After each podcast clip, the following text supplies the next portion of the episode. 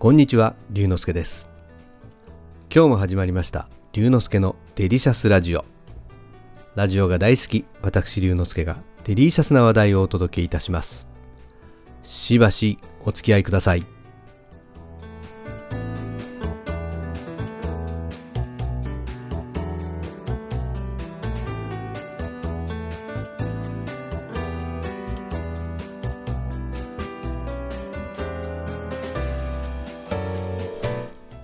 先日ガジェット系媒体のイベントで名刺交換をした方の中に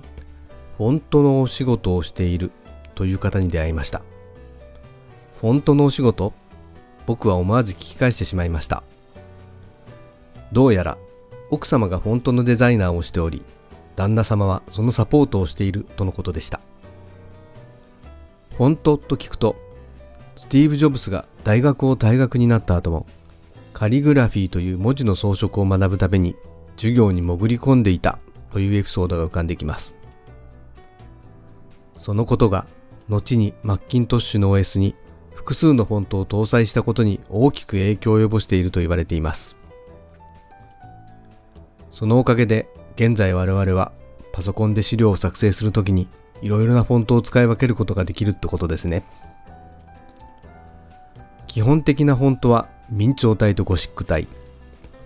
明朝体は書籍や新聞などで使われることが多く読みやすい文字と言われています。一方ゴシック体は目立つのでウェブサイトやプレゼン資料などに使われることが多いですね。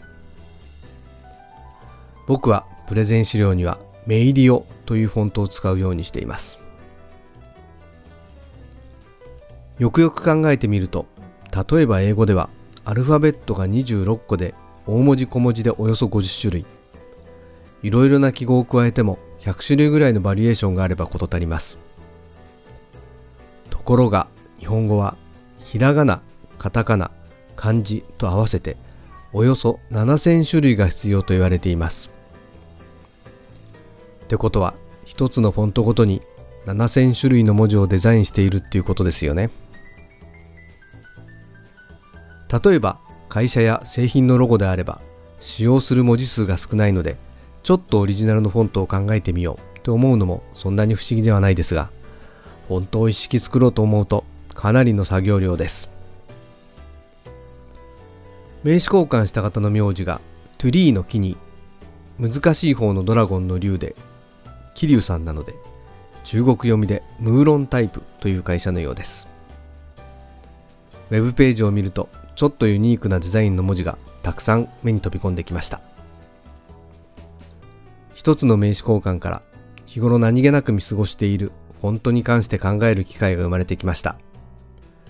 これからもいろいろな方との出会いを大切にしていきたいと思います。